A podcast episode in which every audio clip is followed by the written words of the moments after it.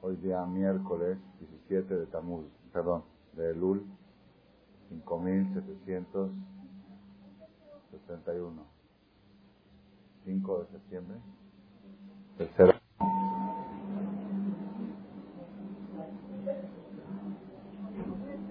En Masejet Rosh Hashanah dice así, en la hoja 16, columna 1, dice así, Barba'a Perakim Aolam Nidon en cuatro épocas del año el mundo es juzgado.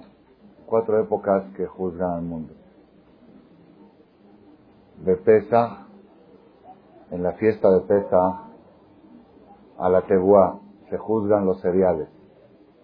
Cereales, si van a salir bien el trigo, la cebada, todo lo que es cereal, cómo va a ser el próximo año. Beatzeret en Shavuot al perot hailan. Se juzgan los frutos del árbol. ¿Cómo van a ser las frutas? La uva, la aceituna, la manzana, la pera, todo lo que es fruto del árbol. ¿Cómo va a ser el próximo año? Se juzga en Shavuot.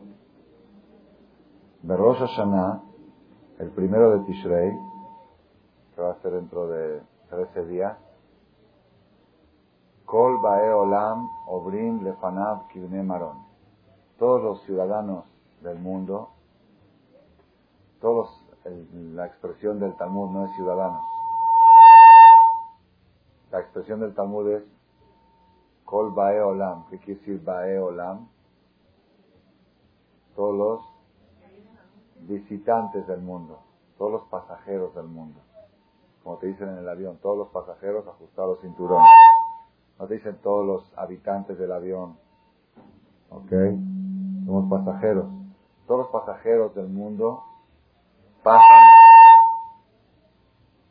pasan delante del Creador uno por uno, Gibne Marón, como los corderitos, cuando cuentan los corderos en los ganados, pues pasan uno por uno. No, no hay un lugarcito pequeño que no, no pueden pasar dos, nada más uno.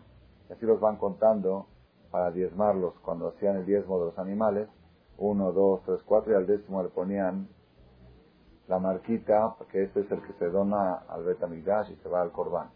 Así pasan cada ser humano el día de Rosh Hashanah, del primero de Tishrei, Kibne Marón, como corderito. ¿Y cuál es la cuarta época? Ya dijimos Pesach, Shavuot, Rosh Hashanah. ¿Cuál es la cuarta época de juicio? Ubehag, en Sukkot, Nidonim Alamain, se juzgan las aguas. ¿Cuánta agua va a haber este año? ¿Cuánta lluvia va a haber? Y del agua depende todo. Todo depende del agua. Según la cantidad de agua que cae, es el cultivo. Si cae demasiado agua y diluvio, se inunda toda la cosecha. Si cae agua poco, hay sequía y se seca la cosecha. ¿Ok? Hoy en día no estamos muy acostumbrados a esto porque vivimos en la ciudad. Lo preguntan a los campesinos cómo sus ojos están alzados al cielo, que caiga agua suficiente este año. Hoy en día estamos en el mundo de la tecnología. En vez de rezar por las aguas, rezamos por Microsoft. ¿Ok? Para que funcionen bien los celulares, que agarren bien las satélites, las ondas. Pero quiero que sepan que también la tecnología depende del agua. ¿Saben o no saben? ¿Ah? Cuando hay poco agua, pues las plantas de luz, ¿en base a qué funcionan las plantas que generan luz? En Brasil estuve hace tres semanas San Pablo, una de las ciudades más grandes del mundo, tienen reducción del de consumo de luz. Hay una cuota, cuánto puedes consumir. No se puede encender el aire acondicionado más que de tal hora a tal hora. Y en las calles de San Pablo y de Río de Janeiro andan oscuras. Entré a una casa, el elevador no funciona. ¿Y cómo no funciona? Sí funciona, pero casos que tienen dos elevadores pueden funcionar nada más uno porque están economizando y dándole cuota a cada persona cuánta luz puede consumir al mes. Y si acabó la cuota más de tantos kilos de luz, le, le paran la luz en su, en su departamento. ¿Por qué razón? Porque este año cayeron pocas aguas en Brasil y las plantas de luz no dan abasto para generar el consumo de energía. Entonces, si también la tecnología depende del agua. Y ese agua se juzga en el mes de en el Jodesh Tishrei, en la fiesta de Sukkot. Entonces tenemos cuatro juicios. Cereal, ¿cuándo se juzga el cereal? A ver si... Ah, pesa. Frutas, sabor. Personas, Osoná, agua, sucot. La pregunta que surge aquí no es pregunta mía, es una pregunta que está escrita en los comentaristas anteriores del Talmud hace como 800 años. Pregunta Rabbenu Nisim, es un comentarista muy famoso, Nisim Girondi, en el Talmud. Pregunta la siguiente pregunta. Dice, ¿por qué el ser humano es juzgado el primero de Tishrei? Vamos a analizar. El cereal es juzgado en Pesach porque, porque en Pesach es cuando crece el trigo. La cosecha de cebada empieza en Pesach y la de trigo termina de cultivar en Shavuot. La, la cosecha del cereal empieza en Nisan, la primavera, Jodesh Aviv. Por esa razón, esa es la fecha adecuada para juzgar el cereal. Los árboles son juzgados en Shavuot, ¿por qué? Porque es la fecha que empieza la cosecha del fruto del árbol. La uva, todas las frutas empiezan a, ya se pueden empezar a recolectar en Shavuot, por eso es época adecuada para juzgar. Las aguas se juzgan en Sukkot, ¿por qué? Porque a partir de Sukkot empieza la época de lluvia, no aquí en México, ya están viendo, ¿ok? Aquí en México a partir de Sukkot deja de llover. Pero en Eres Israel, nosotros en el rezo, último día de Sukkot, de Simchat Torah, empezamos en el rezo, cambiamos de morida tal a Mashiva Ruach o morida Geshem empezamos a pedir por las lluvias. En Eres Israel, estos seis meses de Pesach a Sukkot, no cae una gota de agua. Una gota, así como lo escucha. No hay que sales de tu casa un día soleado y tienes que llevar paraguas por si se nubla y llueve como aquí en México. No es así. Ahí sabemos de, de Pesach a Sukkot, el paraguas se manda a la bodega. La ropa de lluvia, toda, no existe una gota de agua hasta después de Sukkot. Después de Sukkot empiezan a rezar por las lluvias si tienes Zehut, empieza a llover en Heshvan, un mes después de Sukkot. Si no tienes Zehut, te pasa a Kislev, a Hanukkah. Y hay veces, como han escuchado varios años, que hicieron ayunos en el Kotel y restos de escenas porque habían pasado tres meses de Sukkot y yo hablaba a unos amigos allá, ¿cómo están en Israel? ¿Cómo están? Lamentablemente días asoleados. Diciembre y días asoleados, Bar Minan, eso es sequía, es trágico. Y cuando son días asoleados y que no hubo lluvia tres meses, significa que las aguas de Kineret, las aguas del Kineret, que es la única fuente de agua potable que existe en Israel, bajan uno o dos metros, quiere decir que hay crisis de agua potable. Y va a si ponemos cuota de agua potable, es muy grave. Entonces tienen que empezar a importar agua de Turquía para tomar y aparte agua para regar, para regar los campos. Eso es eso es el juicio. Entonces dice el Ramiro Nisim, formula la siguiente pregunta. Estoy de acuerdo que las cereales sean juzgadas en Pesach porque es época del crecimiento del cereal. Estoy de acuerdo que las frutas del árbol en Shavuot porque es época de cosecha de frutos. Estoy de acuerdo que el agua en Sukkot es cuando empieza la época de lluvias en el hemisferio occidental, en el Israel. Pero el ser humano, ¿por qué razón es juzgado el primero de Tishrei. ¿Qué tiene que ver el ser humano con Tishrei? Lo pueden juzgar en Heshvan, en Kislev, en Tebet. ¿Qué, ¿Qué tiene de especial el uno de Tishrei para ser juzgado el ser humano? ¿Alguien sabe la respuesta a esta pregunta? A ver. ¿Ah? ¿Aceptan esta respuesta? Esa respuesta pronto van a ver que está buena para los Yiddish. Los Yiddish fueron creados en, eh, en Tishrei, pero parece que los Halevis o los Sefaradís fueron creados en otra fecha. Ok, ahorita vamos a ver. Vamos a ver a continuación. Ok, vamos a ver. Efectivamente, como dice aquí la señora, ok, parece que estudió en la escuela de Yiddish, dice, ok, vamos a ver, dice ahí, dice Ramén Unisim, podemos entender que cuál es la razón que el ser humano es juzgado el primero de Tishrei. Porque es la fecha de la creación. de Tishrei Nibra Olam el mes de Tishrei fue creado el mundo. ¿Qué quiere decir fue creado el mundo? No el mundo. Cuando hablamos del mundo, no hablamos de cuando fue creado el cielo, la tierra, las plantas, no. El mundo, ¿quién es el mundo? Adán. Adán. ¿Por qué Adán es el mundo? Porque todo el mundo fue creado para el hombre. Y el hombre fue creado para servir a Shem. Y todo el mundo, toda la creación, las plantas y los árboles y las piedras y los mares y los peces, todos ellos quieren servir al hombre para que el hombre sirva a Hashem y a través de eso toda la creación llega a su finalidad, su objetivo. Cuando nosotros decimos que el mundo fue creado en Rosh Hashanah, en Tishrei, quiere decir que Adán.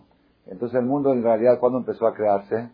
El día 26, 24 de Elul, 24 de Elul, ¿ok? El día 24 de Elul, seis días antes de que empiece el año, Hashem creó la luz. Al otro día 25 de Elul, separó las aguas. El día 26 de Elul creó las plantas. ¿Ok? Separó el agua de los secos y creó la, vegetación. El día 27 de Elul creó los astros. El día 28 de Elul creó los peces. El día 29 de Elul creó los animales, perdón, el día, un día más de correr todo esto. Y el día primero de Tishrei fue creado Adam Arishon. Entonces, por ser que este día fue creado Adán, esa es la lógica por la cual es juzgado. ¿Por qué? Cuando una persona inaugura una fábrica, ¿ok? Digamos que tardó seis meses en construir una fábrica, una fábrica muy grande con, por decir así, para hablar en lenguaje un poco más amplio y acercarlo más al ejemplo, una persona fundó una ciudad industrial, ciudad industrial, con cientos de miles de obreros, miles de fábricas, una ciudad industrial.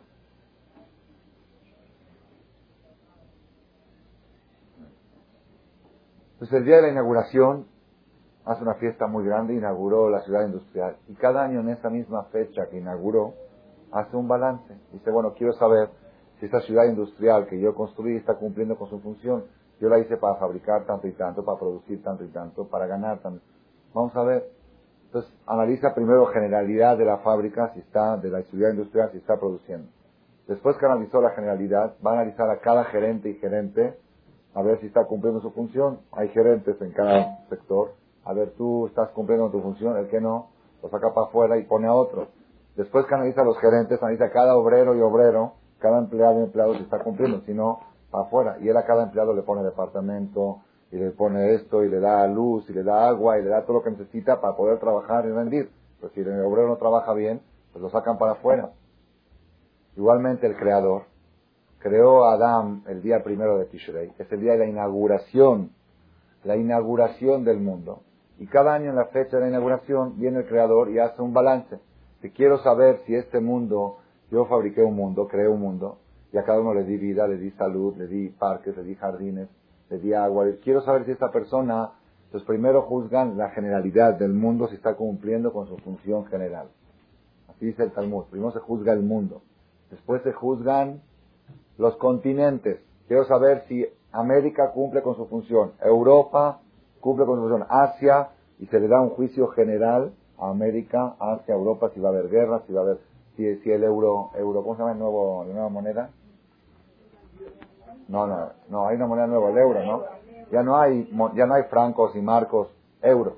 Entonces, el euro va a subir o va a bajar, depende del juicio de Europa, ¿ok? El Mercosur, ¿saben qué es Mercosur? Sudamérica, hay un mercado que se llama Mercosur, ¿ok? Va, se va a ir para arriba, abajo, América, va a ir... Así se juzga en general el mundo, después los continentes. Luego cada país y país, México, Argentina, Brasil, para hablar en lenguaje actual, los bonos, cómo van a estar los bonos de cada, de cada país, hablando económicamente. Si va a haber guerra en ese país, si va a haber paz, la política cómo va a estar, si va a haber antisemitismo, si va a haber eh, gobierno derechista o izquierdista, ese tipo de cosas se juzgan el país. Después se juzga cada ciudad, cada ciudad, cómo esa ciudad, cómo va a ser el próximo año, cómo fue el año pasado, cómo va a ser, cuánta delincuencia va a haber, cuánta inseguridad, seguridad, todo lo que uno pueda pretender de la ciudad después se juzga a cada barrio, luego se juzga a cada comunidad, luego se juzga a cada familia, y luego se juzga cada persona como individual. Por eso dice el Talmud, Kol Baeolam, cada pasajero del mundo pasa delante de Dios como, yo digo que si estaría en lenguaje moderno el Talmud, diría como pasas en la visa de Estados Unidos, como pasas migración en Estados Unidos. Nunca les ha pasado que van dos juntas y dicen, no, una por una. Ay, va uno, uno porque uno va con toda la familia. No, no, uno por uno. Uno por uno. en algunos países aceptan one family. One family, nunca, una familia, a veces te aceptan. En el cielo, primero pasa la familia y después hay varias casetas. Una pasa a la ciudad, una, una pasa a la familia y ahora después cada integrante de la familia, me acuerdo cuando veníamos de Venezuela para, para México, de regreso de, en Pesach, después de Pesach, nos fuimos ahí a Margarita, a un seminario. En Mashallah éramos la familia grande, Benporatio, Sebelia y Nara, éramos 10 pasaportes. Entonces voy yo a la ESA, están los niños, ya están brincando todo, como aquí están los 10 pasaportes. Ah, y el pago, el pago de derecho de uso de aeropuerto para salir, no sé, 30 dólares cada uno. Entonces estaba el papelito. le entregué los 10 papelitos de, de, pago de derecho y los 10 pasaportes. Me acomoda cada papelito con su pasaporte. Bueno, pues que, entonces ponte ahora a acomodar cada Ok, ya acomodamos. Aquí están los 10. No, no, no, no, no. Cada niño agarra su pasaporte y pasa delante de mí y me abre la foto y tengo que ver, quizá porque hay robo de niños o por este tipo de cosas, quiero ver el pasaporte con la foto de cada niño, pasa un, cada uno por separado. Y después de todo ese relajo pasamos. Así es el día de Roshaná. Nadie puede decir, yo paso desapercibido, paso con, el, con la bola. No hay con la bola. Con la bola puedes pasar la primera caseta. Con la segunda caseta, ahora quiero verte solito. Cada individuo. ¿Por qué? Por ser que, que es el día de la creación de Adán y Adán fue creado con un objetivo. Todo el mundo fue creado para Adán. Y Adán fue creado con un objetivo. Queremos saber si esta persona cumple con los requisitos del objetivo de esta empresa llamada mundo. Eso es Rosh Si cumple con los requisitos, pues merece que la empresa lo siga contratando por un año más y que le sigan dando departamento y vida y salud y y todo lo que le están dando hasta ahora para que pueda fungir y funcionar con el objetivo del ser humano. Si no está cumpliendo con la función, ¿ok? Si esta persona, ¿ok? Como dijo mi maestro, hay gente, hay personas que aportan más al mundo de lo que reciben del mundo. Aportan más de lo que reciben. Hay gente que recibe más de lo que aporta. Y hay gente que el día que muere aporta más que el día que nació. Porque el día que murió dejó de contaminar, dejó de chismosear, dejó de ofender, dejó de hacer sufrir a la gente. Pues el mundo se benefició, así dice el Talmud. Dice, Mavet larshaim tobla en betobla olam. Los reshaim cuando dejan de morir, cuando mueren, es bueno para ellos y para el mundo. Todos ganan. porque Ellos dejan de pecar, dejan de hacer cosas malas, y la gente deja de sufrir. Tadikim los, los es malo para ellos y malo para el mundo, porque ellos en, vida protegen a, todo alrededor con sus titkul, con sus rezos, con sus misbot, protegen a la colonia, ¿ok? Y la gente se beneficia, siempre tratan de ayudar a la gente, de orientarlos, de darles musar. Entonces, a esta persona la juzgan, dice esta persona, es una persona que su estancia en esta empresa llamada mundo es productiva o es negativa. Eso es lo que van a juzgar a Rosh Por eso cada uno si la persona se despierta al mero día de Roshaná y dice, ¡ay, me están juzgando! Ya es un poco tarde. Pero si una persona agarra Baruch Hashem, viene a Marcela dos semanas antes de Roshaná a la conferencia y toma la decisión, bueno, estos 14 días que me quedan para Roshaná, voy a tratar de ser más productivo que negativo. Voy a tratar de justificar mi existencia. Entonces, cuando llegue Rosh Hashanah, van a abrir el expediente y van a decir, bueno, todo el año estuvo muy egoizado, muy egocéntrico, todo el año estuvo yo y yo y yo y, ofendiendo y haciendo sufrir y armando pleitos por acá y pleitos por allá. Y la verdad no valdría la pena darle, mantenerlo en esta empresa llamada Mundo. Pero fíjate las últimas, los últimos días. Fíjate el potencial que tiene. Fíjate cómo ya reflexionó y recapacitó y está buscando la forma de justificar su existencia. La existencia se justifica de varias maneras. No necesariamente mitzvot, por supuesto, obras de bien, ayuda al prójimo, alegrar al prójimo. Hay gente que cuando ellos se van del mundo o cuando se enferman, muchos tiemblan. ¿Por qué? Porque muchos dependen de él. Entonces eso es muy bueno, que la persona le dice a Dios, ¿un carro qué? Tuvo café, Aquí somos de bochos. Ok. Eh, anuncie, eh, preste la llave. A veces no estorba, pero son muy especiales los vecinos que aunque esté un poquito atrás ya les molesta. No pueden maniobrar, ya les molesta. Ok. Entonces, como estábamos diciendo anteriormente, la persona lo que tiene que hacer antes de Roshaná es crear una imagen en su expediente que es un empleado, un obrero que le sirve a la empresa, que a la empresa le conviene tenerlo.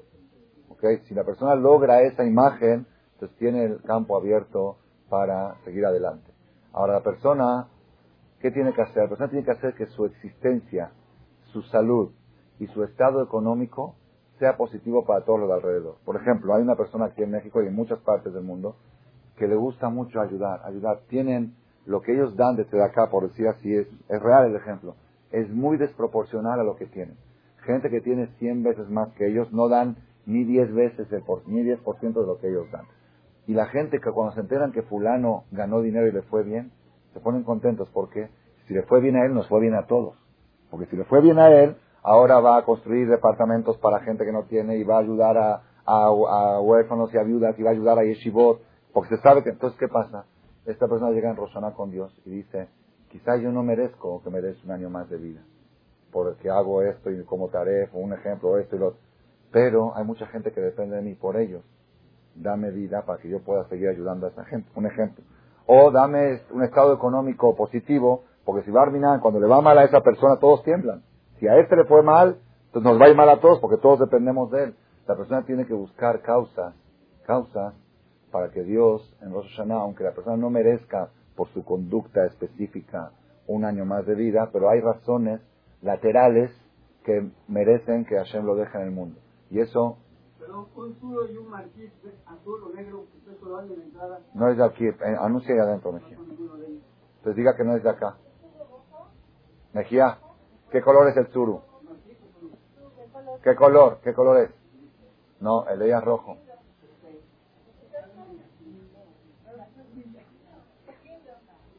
Marquís, ¿no hay por aquí marquís?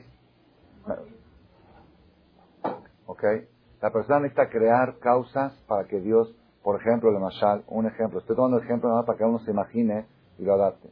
Una persona, ¿ok? Puede llegar con Hashem y decirle en Rosh Hashem, quizá yo no merezca, yo no merezca salud, vamos a hablar así, o no merezca tal cosa, pero mis hijos no merecen tener una madre enferma, o no merecen baminanza de huérfanos, por ellos hazlo. Ahora, cuanto más hijos tiene uno, más causas para que Dios le dé un año más de vida. O una persona dice, Hashem, quizá yo no merezca, pero yo tenía programado traer un bebé este año.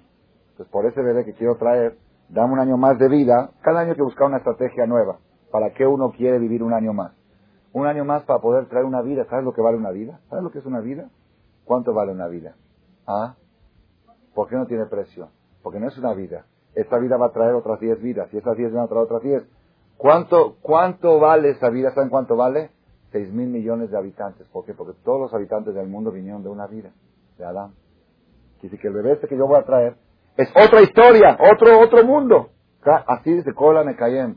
Todo el que mantiene una vida, todo el que salva una vida, que Ilu Kiem Olamale, es como si fuera que salvó al mundo entero. Por eso Dios creó a un solo hombre. Podría haber creado a cien hombres juntos, o a mil hombres, o a millón. Pero creó nada más uno para demostrarte qué puede salir de uno y cuánto vale uno. Y si tú salvas a uno, tú traes a uno al mundo, estás creando un mundo entero. Y si tú te privas de traer un bebé al mundo, dice el Talmud, es como si fuera que estás asesinando al mundo entero. Porque de este, ¿quién sabe qué es lo que va a salir? La persona llega a Rosh hasta ahora le estaba en un, en un programa de control de natalidad. ¿Por qué? Porque así le metió el radio y los medios informativos. La familia pequeña vive mejor, los psicólogos o los mejunólogos que le meten a la persona ok, que mejor traer menos niños, ¿para qué? Para, para, para darles más afecto y darle más tuyot y tonterías y babosadas, ok. Entonces ahora llega Rosana y dice Hashem, te quiero proponer algo. Si es que yo no merezco este año vida, o si es que no merezco salud, por la razón que quiero traer, quiero crear este año, quiero fabricar un mundo. ¿Sí, sí, Quiero fabricar un mundo nuevo, que es un bebé dame un año más de vida. Después del próximo año, si Hashem le dio aún el año de vida, dice, bueno, ahora este bebé está recién nacido. Así tú imagínate que pierda a su mamá. Muharram, dame otro año. Y después así cada vez buscar causas. Y si uno ya después llegó a una edad de que no puede traer hijos, uno puede crear otras cosas. Tengo un proyecto de hacer esto y esto y esto. Tengo un proyecto de ayudar a la gente a esto y esto. Y la persona busca, eso es Rosh Hashanah. Rosh Hashanah es el día de la inauguración de Adán, el día de la creación de Adán. Y ese día se juzga si este Adán merece, está cumpliendo su función como Adán. Cada persona, ¿por qué pasa cada uno por separado? Para decirte que cada ser humano es un mundo entero. Y uno dice, bueno, ¿qué hace uno más? ¿Qué le hace uno menos? No es así. No es así. La persona, cada persona es muy importante ante el Creador y puede salvar el mundo entero. Estuvo esta semana aquí un jajam.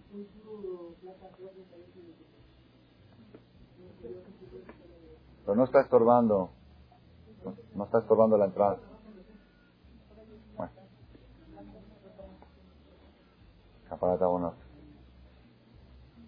Bueno.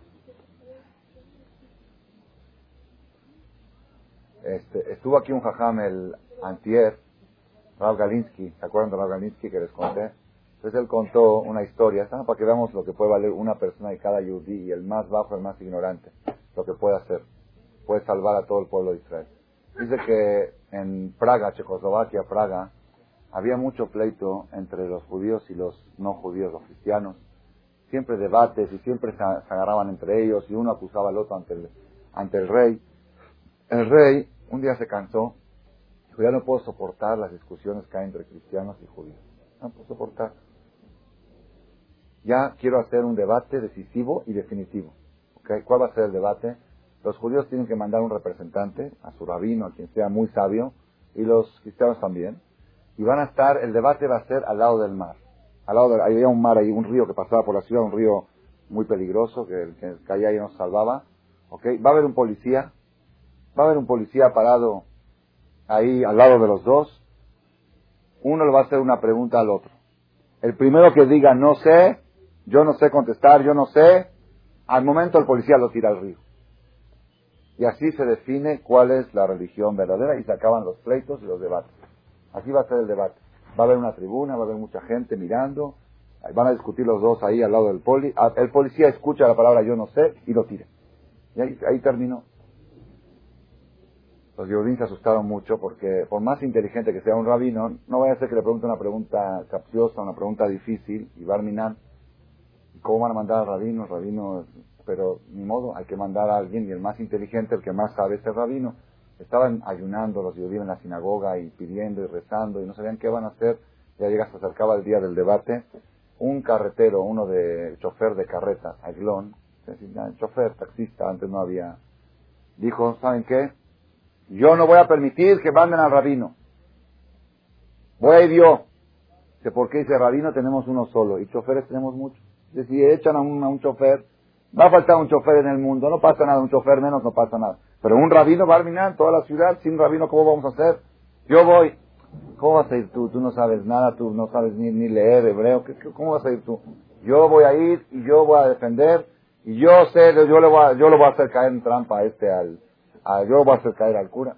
Si tú eres un, neófito, ni, modo, el rabino no puede. Entonces dijo, bueno, dice, porque este, el policía ese que está encargado de tirar al río, ese no sabe respetar a los rabinos. Entonces no vas a decir, hoy tiene barba blanca, ¿cómo lo vas a tirar al río? Él ve, no sé, tiene orden de tirar.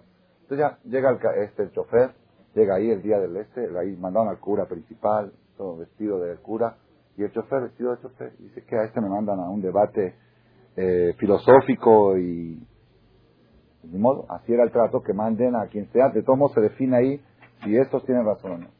Entonces dijeron, bueno, ¿quién va a preguntar primero? ¿Quién va a hacer la primera pregunta? Dijo el cura, haz tú la pregunta. Dijo, ¿qué puede preguntar un chofer? Haz tú la primera pregunta. Le dice el chofer, ¿usted sabe Biblia? Porque va a, preguntar de todo. Dijo, claro que no sé la Biblia. Hay una parte en la Biblia, la sabía en hebreo, y hay una parte en la Biblia que dice que dijo Jacob, Jacob cuando se durmió ahí en el, famoso sueño de la escalera, y soñó el sueño famoso, se despertó y dijo, Ajen, Bayomer Jacob, Ajen Yesh Adonai de. Me di cuenta, ahora me doy cuenta que existe la divinidad de Dios en este lugar. Danoji lo yadati. Y yo no supe. Así dice el Pasuk, y yo no sabía, yo no sabía de que aquí era un lugar tan santo, así. Entonces el chofer le dice así, ¿usted se acuerda de ese versículo? Y dice, sí. A ver, le quiero hacer una pregunta. ¿Qué significa la palabra Veanoji Loyadati? ¿Qué significa Veanoji Loyadati? En la Biblia dice Veanoji Loyadati. ¿Qué significa? Dice, y yo no sé. Agarró el policía, pum, lo tiró al mar. Dijo, yo no sé. El policía no entendió nada. Él escuchó la respuesta, yo no sé, tiró al mar. Y ganaron, los judíos ganaron y ya se acabó el debate y todos estaban felices. Cuando llegó a la sinagoga le preguntaron, ¿cómo se te ocurrió esa, esa pregunta? ¿Cómo, ¿Cómo se te ocurrió esa idea? Yo le voy a decir la verdad. Yo fui siempre gente pobre desde chiquito. Mi mamá se quedó viuda cuando yo estaba en primero de primaria. En segundo ya no me dejaron entrar a la escuela porque no podía pagar las colegiaturas. Me fui a trabajar de, de, barrendero, de vendedor de, periódicos, de, repartidor de, leche, no sé qué. Y yo lo único que pude aprender en la primaria era leer. Nada más que leer. Leer hebreo, nada más. Leer hebreo, Alex, Bet, Gimal, pero no, no, no aprendí nada. Cuando ya crecí un poquito más, me iba en la noche a la sinagoga y me ponía a leer. Y lo que no entendía, iba preguntaba, ¿qué quiere decir esto, Moré? Me decía, esto quiere decir, ¿está bien? Cuando llegué a esta parte de la, de la Biblia, fui y le pregunté al Moré que estaba ahí en la, en, la escuela, no en la escuela, en el templo, le dije, Moré, ¿qué quiere decir Gilo y Adati? Dice, y yo no sé. Gilo y Adati, yo no sé. Dijo, bueno, el Moré no sabe, fue con, eh, fue con el Hazdán, fue con el Hazdán del templo, el que hace Hazdán, dijo, oiga, a ver si usted me puede explicar esto, ¿qué quiere decir Gilo y Adati? Dice, y yo no sé. Dice, yo no sé, Hazdán no sabe. Se fue después con el rabino. ¿Qué quisieron? Y yo no sé. Después se fue con el juez, el, el Dayan, el principal. ¿Qué quisieron? Y yo no sé. Entonces dice, cuando ya, cuando ya después, cuando se vino esta oportunidad, dije, si ni el moré, y ni el rabino, y ni el, cura va a saber contestarla, seguro lo va a saber contestar. Por eso le hice esta pregunta. Quiere decir el judío más ignorante de la historia, pudo salvar a todo el pueblo de Israel. Por eso pasan en Rosh Hashanah cada quien como corderito, para decirte, no hay, aquí no se maneja esto por mayoría. Cada persona tiene su valor. Y este bebé que vas a traer puede ser el bebé que salve al mundo. ¿Quién eres tú para privarlo de nacer? ¿Quién eres tú?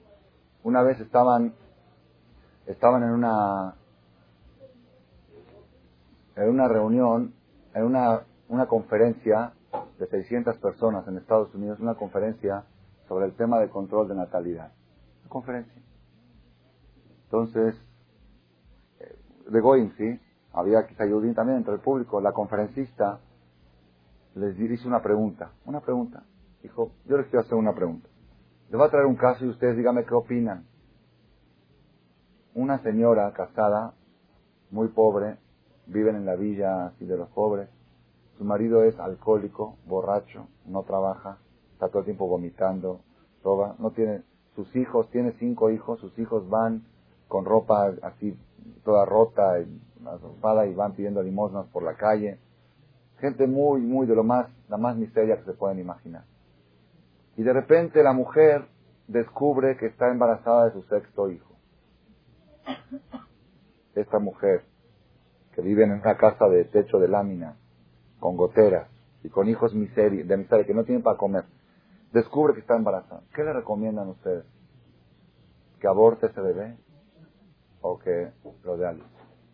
Entonces, una señora del público levantó la mano y dijo, yo en general estoy en contra del aborto, en general, pero en este caso específico, yo digo que es conveniente que aborte. ¿Por qué?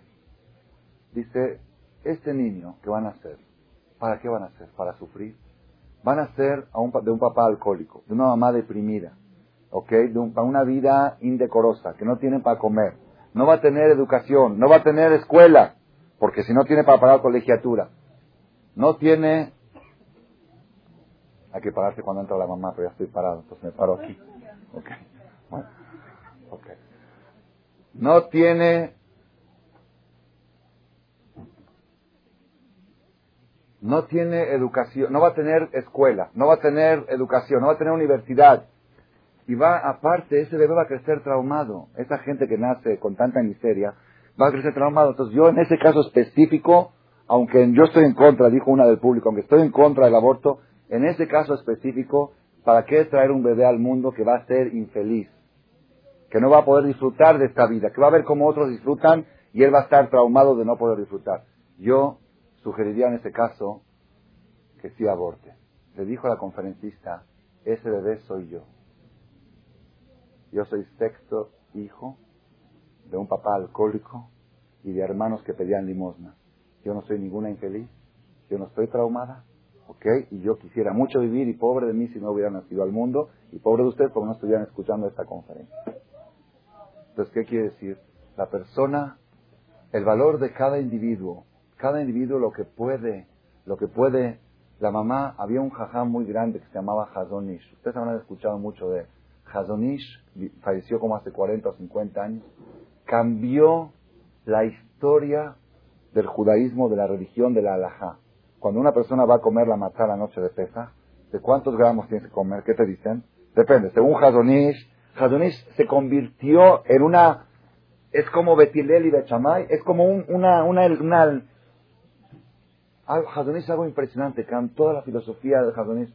La mamá de Hazonish, cuando se casó, después de uno o dos meses de casado, un tiempo de casada, le descubrieron un problema cardíaco a la mamá de Hazonish. Los doctores le dijeron que si embaraza en el parto, es muy probable que se quede ahí en la sala de parto. Que no le recomienda ni embarazar. Así dijo el doctor, el ginecólogo. Después de dos, tres meses, la mamá va, la mamá va con el doctor y dice, doctor, el sentido de una mujer es ejercer su matriz. Para mí, ok, dar a luz, no dar a luz y vivir es igual que morir. Entonces, si tengo que dar a luz, aunque me cueste la vida, para eso vine al mundo. Vine al mundo para traer hijos. Quedó embarazada y tuvo al Hadonesh.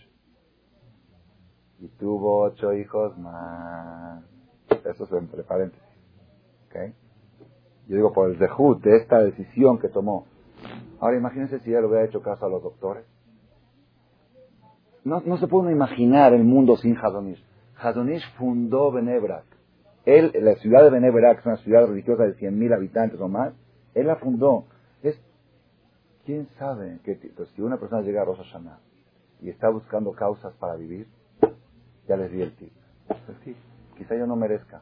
Quizá en esta fábrica, en esta empresa, yo no produzca lo que, no, no haga, no ejerza lo que tenía que ejercer, no cumplo con las funciones, llego tarde al trabajo, no fabrico bien, no hago las cosas, pero yo puedo fabricar un empleado que sí haga esas funciones.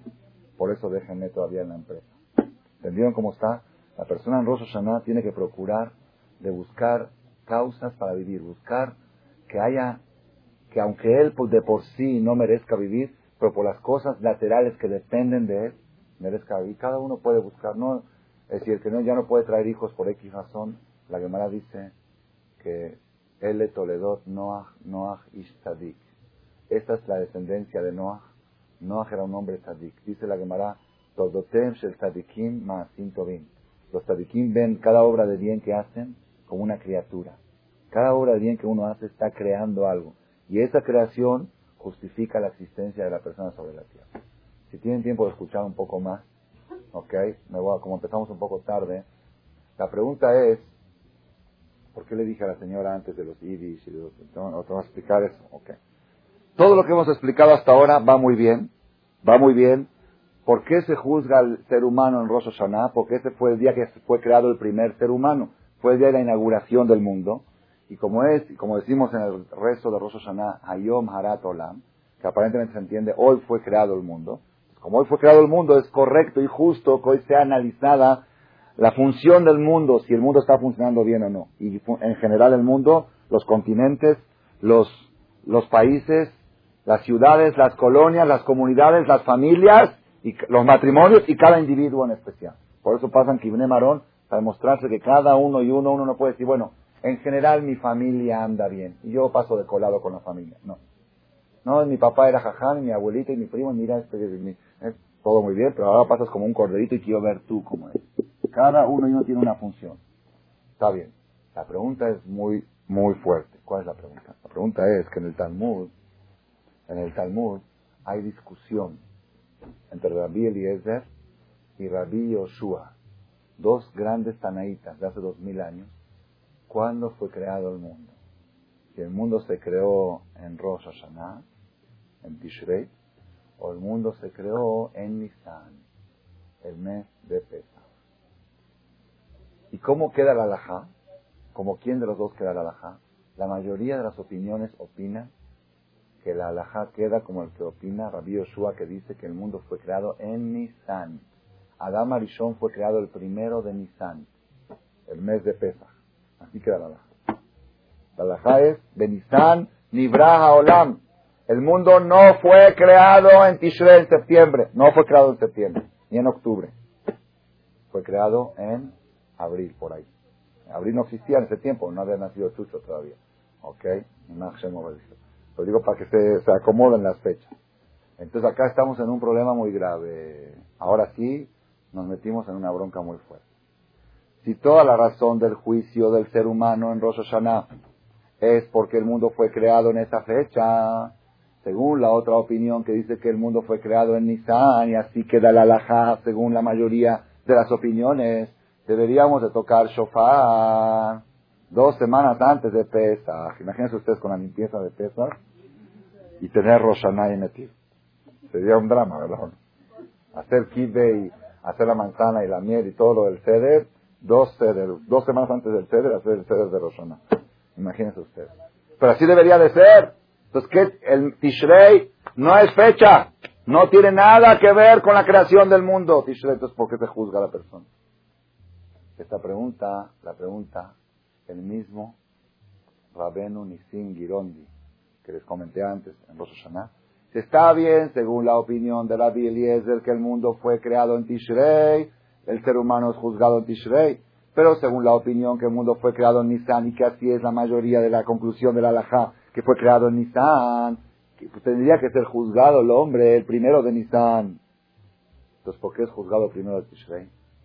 Contesta Rabbenu Nisim Girondi que la razón por la cual el hombre es juzgado, el ser humano es juzgado el primero de Tishrei es otra razón completamente diferente. Originalmente debería de ser juzgado el primero de Nisan. ¿Por qué Dios cambió la fecha del juicio? Si el ser humano fuera juzgado el primero de Nisan, el mundo ya estuviera destruido. No hay quien pueda pararse ante Dios en la justicia, no existe. La justicia cuando viene con su rigurosidad, no hay, no hay una persona, mi, mi Omar, ¿quién puede decir Tadakti? Yo soy Tadik. ¿Quién puede decir yo no tengo una falla? ¿Quién puede decir yo no he cometido una falta este año? ¿Quién puede decir no he cometido una falta este mes? ¿Quién puede decir no he cometido una falta esta semana? ¿Quién puede decir no he cometido una falta este día? ¿Quién puede decir no he cometido una falta esta hora? y pocos pueden decir no he cometido una falta los últimos minutos. Porque si en la mitad de la conferencia uno está pensando algo incorrecto, también se considera una falta. ¿Quién puede pararse ante la justicia? Hoy en día nosotros no tenemos el sistema de reinado, pero en los tiempos, en los tiempos que existía el reinado, si venía un sirviente y traía un vaso de vino un poco manchado con una mosca dentro, con una falta, ¿ah? ¿Cómo era? Le cayó una mosca, le cayó una mosca. Viene una, una conferencia y le cae una mosca en el pensamiento, en el, cerebro, en el momento, en la mitad de la conferencia. Es como traer una copa de vino al rey con alguna basura adentro. ¿Qué era? ¿Cuál era la pena de esa persona? Inmediatamente, sin juicio, inmediatamente. ¿Por qué? ¿Cómo? Delante del rey. Delante del rey. Y el rey se encuentra, el rey Melech Manjam se encuentra en todas partes también en tu recama, también en tu habitación, también en tu vestidor, también en tu baño. Él ve todo lo que haces. Y todo lo que haces, si lo haces de manera incorrecta, es una falta. Si es una falta, nada más que Dios que es misericordioso, porque si llega un día de juicio y pasan el video, yo dije ayer, ¿qué pasaría si el gobierno mexicano podría pasar un video de todo lo que hiciste durante un año en el negocio, en las movidas, en los depósitos de bancos, en las cestas, ¿ok? Todos los altos que te pasaste, ¿ok? Que no había ni una patrulla al lado, te los pasaste, está filmado. Y todas las veces que entraste en sentido contrario, cada vez que estacionaste en doble fila y te pasan un video de todo eso, ¿alguien puede? ¿Alguien puede? No puede uno. Si Dios juzgaría a la persona el primero de Nisan, que es el día del juicio apropiado, el mundo estaría acabado. Dijo Dios, yo quiero juzgar a mi pueblo, al pueblo de Israel, y de paso a todo el mundo, en una fecha que la justicia no es tan dura, que la justicia es más tenue. Una, una fecha de misericordia. ¿Cuándo lo voy a juzgar? Lo voy a juzgar en el mes de Tishrei. ¿Por qué el mes de Tishrei es un mes de misericordia? ¿Por qué en el mes de Tishrei hay más tenuedad y más probabilidades de salir adelante? ¿Por qué? ¿Qué sucedió en el mes de Tishrei? En el mes de Tishrei, Moshe Rabenu bajó del Har Sinai el día 10 de Tishrei, el día de Kippur, con las segundas tablas de la ley, le dijo al pueblo de Israel, logré cancelar la sentencia de aniquilación por el pecado del becerro de oro, y no solamente logré eso, sino también logré convencer a Dios que me vuelva a entregar la Torah otra vez. No solamente aceptó perdonarlos. Hay gente que dice, yo lo perdono, pero ya no quiero saber más nada de él. ¿Está bien? Lo perdono, pero ya no quiero hacer tratos con él. Después de la cochinada que me hizo, después de la, de la traición que me hizo, yo lo perdono. No lo voy a meter a la cárcel, no lo voy a denunciar, no lo voy a llevar a la justicia, pero ya no vuelvo a hacer negocios con él. ¿Tiene razón o no tiene razón? Es, es correcto. Dios puede haber dicho, ok, los perdono, no los voy a matar, los voy a dejar vivos, pero ya no quiero saber nada de ese pueblo, me voy a buscar otro. Cuando volvió en Kipur Moshe Rabenu con las tablas le dijo otra vez, Dios les pone el anillo de boda, otra vez el matrimonio, eso es una misericordia impresionante.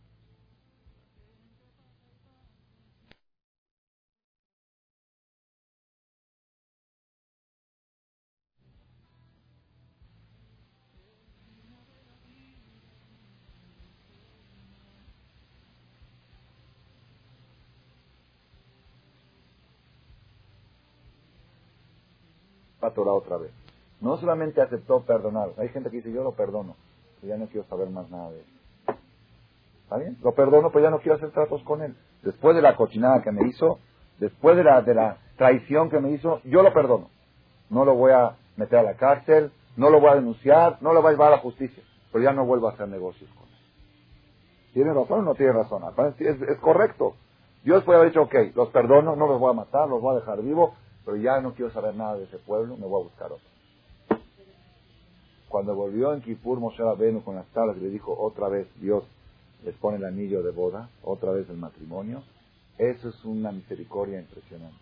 Entonces dijo Hashem, por ser que en esta fecha se despertó la misericordia divina una vez en la época de Moshe Rabenu, se quedó la huella de misericordia en esta fecha, yo lo voy a juzgar en una fecha tenue, una fecha buena, una fecha positiva.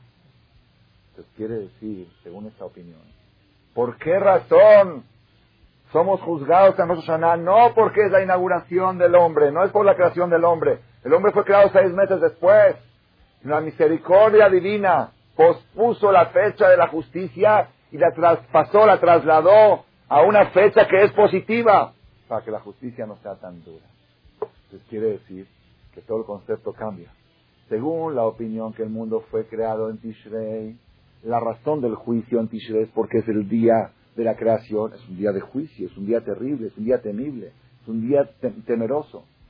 Según la explicación que el mundo fue creado en Nisan, al contrario, Nisan es el día temeroso. Y Dios, por favor, nos hizo un favor de posponer la justicia a una fecha que es menos temerosa, que es más de compasión. Entonces, es una discusión básica si el día de Rosh es un día básicamente originalmente de miedo o es un día de misericordia.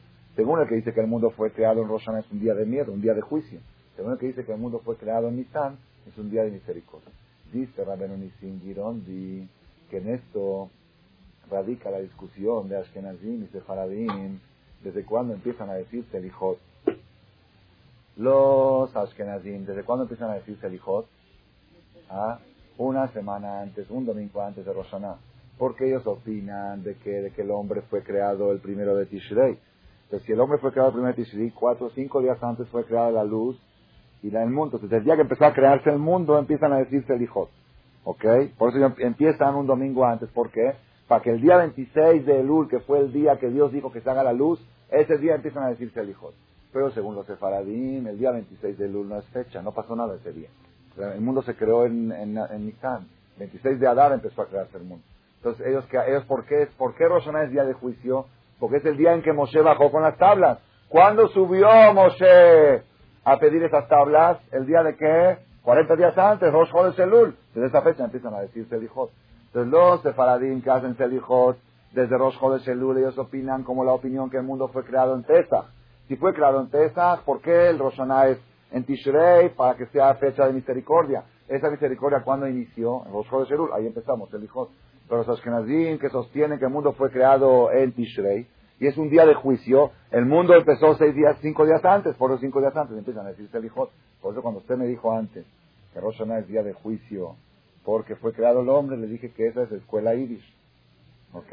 La escuela de, ah, la alajá no hay, la Torah, la definición, cada comunidad tiene que seguir su definición. ¿Ok?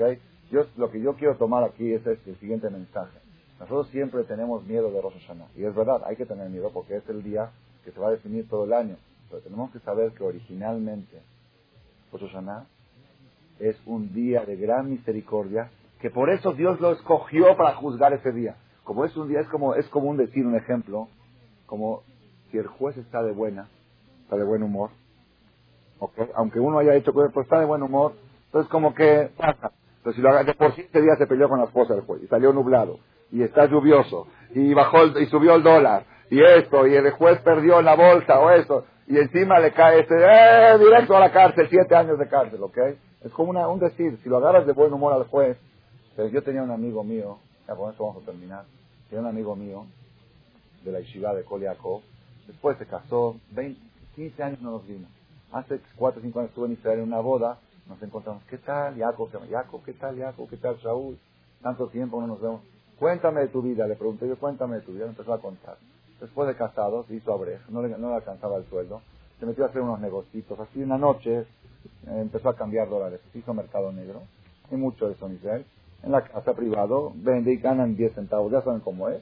Y de eso más o menos le tiraron la entrada. Después la tentación le vino, se metió un poquito en la bolsa, se metió de quitura en síntesis, llegó una época de 6, 7 años de casado, con 300 mil dólares de deuda, perdió su casa perdió todo lo que tenía, deuda, estaba quebrado. Una cosa, había firmado documentos, se debía bancos, se debía esto. Una cosa tremenda, tremenda, hasta que llegó al juicio. Le iban a juzgar y Barminan era muy grave, tenía documentos firmados por cantidades muy fuertes y no eran impagables, impagables.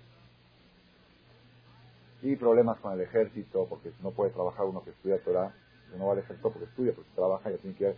Muchos problemas muy graves. Entonces me dije, bueno, ¿y cómo estás ahora aquí? ¿Cómo ya, ya pasó tres, cuatro? Te voy a decir, llegué al juicio, okay, me tocó el lugar donde me tocaba que me iban a juzgar. Era una, una ciudad pequeña relativamente. Llegué, siempre hay tres jueces, aquí había uno solo. Estaba vacío el este, no, siempre hay gente. No había, era yo el único acusado y no había público, no había nada, estaba yo y el juez solito. Llego allá, me dice el juez, ¿cómo te llamas? Le dije mi apellido. ¿Y cómo se llama tu mamá? Nunca en Israel no se usa el segundo apellido. ¿Cómo se llama tu mamá? Dijo, mi mamá se llama así. Le dice, pues tu mamá es de Irak, es iraquí. Según el apellido, es de originaria de Irak. Dice, sí, es iraquí. Dice, pues yo también soy iraquí. Somos del mismo pueblo. Así le dice el juez. Y empezó a hablar de los iraquíes, no hay mejor que los, así como los jalabis creemos que somos los mejores, no hay mejor que los iraquíes. El juez empezó a hablar, inspirado hablando y contando historias de los iraquíes, los judíos de Irak, qué comunidad tenía. Y este dice, oye, me trajeron aquí a un, o es una trampa, o con a un cuate, o qué es esto, es un juez. Y empezaron a hablar de Irak. Ya se, se puso de buen humor el juez, y Irak, Irak, una hora y media hablando de los judíos de Irak. Ya después cuando ya dijo, bueno, ya jalas, ya terminó la historia de Irak, ¿ahora qué? A ver, ¿cuál es tu problema? A ver tu expediente, hable de expediente. Si tienes documentos por 300 mil dólares. Le dice, ¿cuánto ganas al mes? ¿Qué haces todo el día? Dice, yo estudio la brecha de colegio. ¿Cuánto es tu sueldo de brecha? 300 dólares. ¿Cómo vas a pagar esto? Dice, no sé, para eso vengo. Dice, bueno, dictamen. Vas a pagar 50 dólares por mes por toda tu vida. ¿Cómo le fue? Jacito pobre va a tener que pagarme por vida. Le fue de maravilla. Se iba a la quiebra. ¿Ok? Ahora, esa una pregunta. ¿Lo juzgó o no lo juzgó? ¿Le hizo juicio? Sí. Sí, porque si no, de hecho estás perdonado, rompo los documentos. No le rompió los documentos.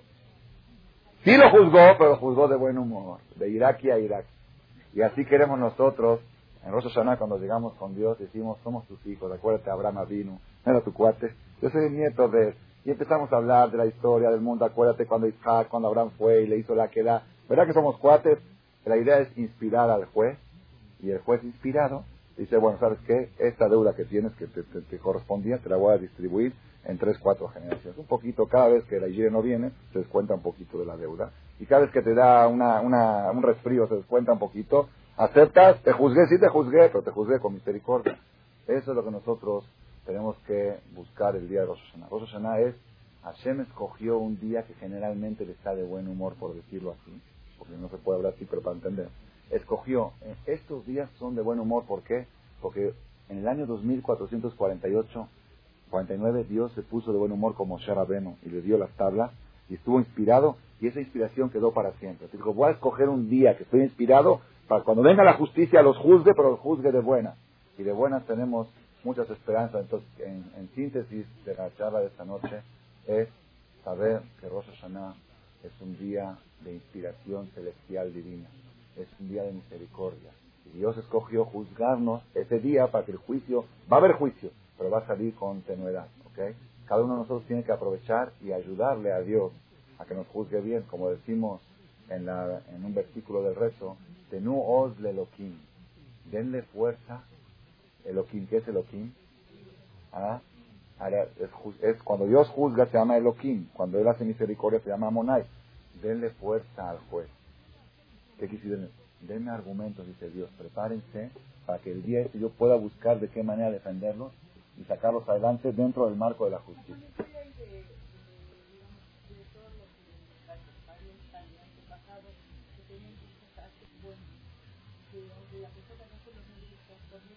Zehut voz, claro que sí.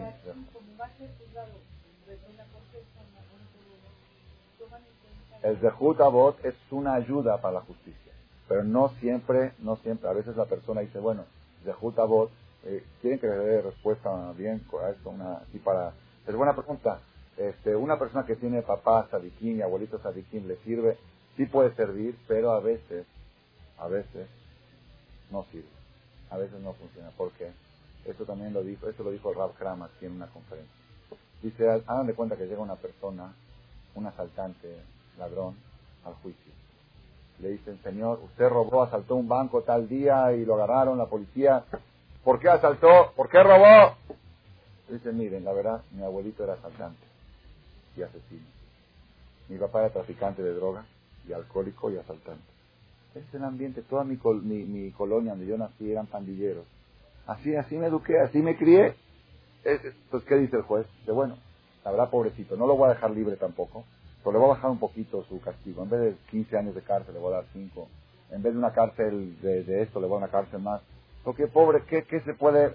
Son, eso se llaman, este, se llaman, este, situaciones que atenúan la justicia. Porque, pobrecito. Ok. A otra semana llega otro a la justicia y dice, también asaltó un banco y robó y lo agarraron infraganti. Señor, usted robó, ¿por qué robó? ¿Por qué asaltó? Dice, señor juez, mi papá era un ciudadano muy bueno, pagaba impuestos a tiempo, era uno de los dirigentes de la política del país, era muy famoso, una persona muy buena, y mi abuelo también. Por favor. Dice, ¿qué? De un abuelo como este y de un papá como este te hiciste asaltante, 30 años de cárcel. Con esa educación que recibiste, ¿cómo pudiste? Pues a veces, el decir mi papá era sadik y mi abuelo era sadik, a veces, a veces es contraproducente. Dice, si tu abuelo era así, ¿cómo tiene un nieto así? Tu abuelo le da vergüenza de que eres un nieto. Pues por eso, por un lado es positivo. Cuando una persona llega en Rosana va a decir, yo soy nieto de Abraham Avino, van a decir, ¿tienes algo de Abraham Avino? Yo soy nieto de Isaac, tienes algo. Isaac puso su cuello para Dios. ¿Tú puedes aguantarte de no comerte un plato tarea por Dios? No, es que soy hambre, con hambre. Y Isaac puso su cuello para que lo degollen por Dios. Tú no puedes hacer un sacrificio por él ¿ok? Por lo que Él te pide, por su voluntad. La persona tiene que tratar de copiar a sus abuelitos para que el mérito de ellos le sirva a uno. Yo trato de ser como ellos, entonces puedo pedirle a Dios que me recuerde el mérito de ellos. Todos cuando llegamos a Sushaná, con esta filosofía que dijimos, pues, buscar causas para vivir, causas para poder tener el derecho que Dios nos dé vida. Una causa es traer hijos al mundo, hacer cosas de bien, que la gente depende de mí. Y otra causa es que la persona ese día se haga cuate de Dios haga así que hable como de iraqi a iraqi, de amigo a amigo, de jalabi a jalabi. Somos de la misma. Somos, tú siempre nos escogiste, y de esa manera, tan inspirado el Creador, nos va a juzgar, pero nos va a juzgar 50 dólares por, por cientos de años, y es más, más fácil la, la justicia siempre Azor, que tengamos todos que de va y Shanato va, y queremos anunciarles que por Joder Shelul, como hay que hacer algo más en la vida, hemos inaugurado una nueva clase para mujeres todos los martes a las 12 del día. ¿Ok?